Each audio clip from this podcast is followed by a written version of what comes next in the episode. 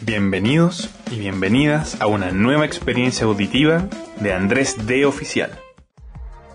La importancia de hacerte responsable de tus actos. Principalmente ocurre que cuando estamos haciendo algún trabajo o alguna actividad la estamos realizando solos, es muy distinto, pero muy distinto a cuando la hacemos en grupo. Cuando hacemos algún tipo de actividad en conjunto, es mucho más fácil echarle la culpa al de al lado. O decir, no, es que esta persona no me ayudó no lo hizo. Por otro lado, dentro de ese mismo punto, también es una forma más sencilla de trabajar porque si tú no sabes algo, puedes pedir la ayuda al de al lado. Puedes derivar un trabajo que tú no sabes a otra persona. Pero en consecuencia, cuando tú trabajas solo, la culpa cae en ti. La responsabilidad cae en ti. No en tu mamá, no en tu papá, no en tus amigos, porque no tienes a nadie a quien echarle la culpa ni a quien hacer responsable. Solamente tú eres responsable. Esto genera una serie de caos mental en el cerebro, de decir, wow, ¿qué hago ahora para salir de esta situación? Y una de las soluciones que me he dado cuenta con el paso del tiempo es que nosotros, cuando nos vemos enfrentados solos a una amenaza, a un peligro, nuestro cerebro se crea un millón de escenarios negativos con el único fin de que dejemos de hacer esa actividad que nos está causando dolor, es decir, escapemos del dolor y pasemos al placer inmediatamente. Pero una vez que estamos en ese proceso de sufrimiento, de dolor, de salir a hacer cualquier otra cosa o echarle la culpa a cualquier otra persona, es en el hacer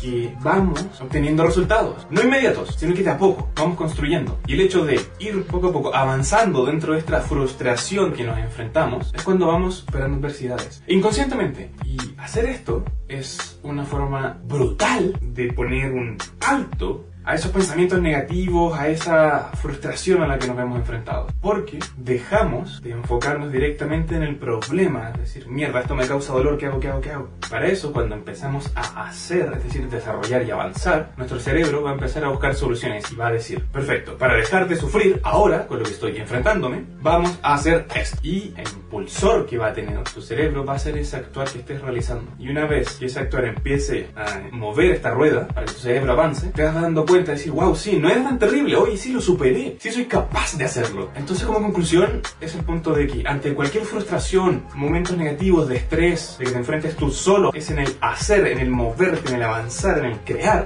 que vas encontrando respuestas. Y al mismo tiempo, el hecho de decir, es mi responsabilidad, es mi culpa que esté pasando esto. Y si yo soy responsable y me hago consciente de eso, soy capaz de moverme y no echarle la culpa a alguien más, sino que a ti mismo. Y tener eso en mente y dejar de martirizarte, pero sí serte responsable de que tú eres el culpable de esto, va a hacer que te muevas, que generes energía y cambies ese estado de sufrimiento a un estado placentero. Toma tiempo. Es difícil y no es bonito, pero después, cuando lo superas y entiendes que todo eso por lo que tuviste que pasar, sí te hace más sentido, sí tienes aprendizaje, sí lo superas.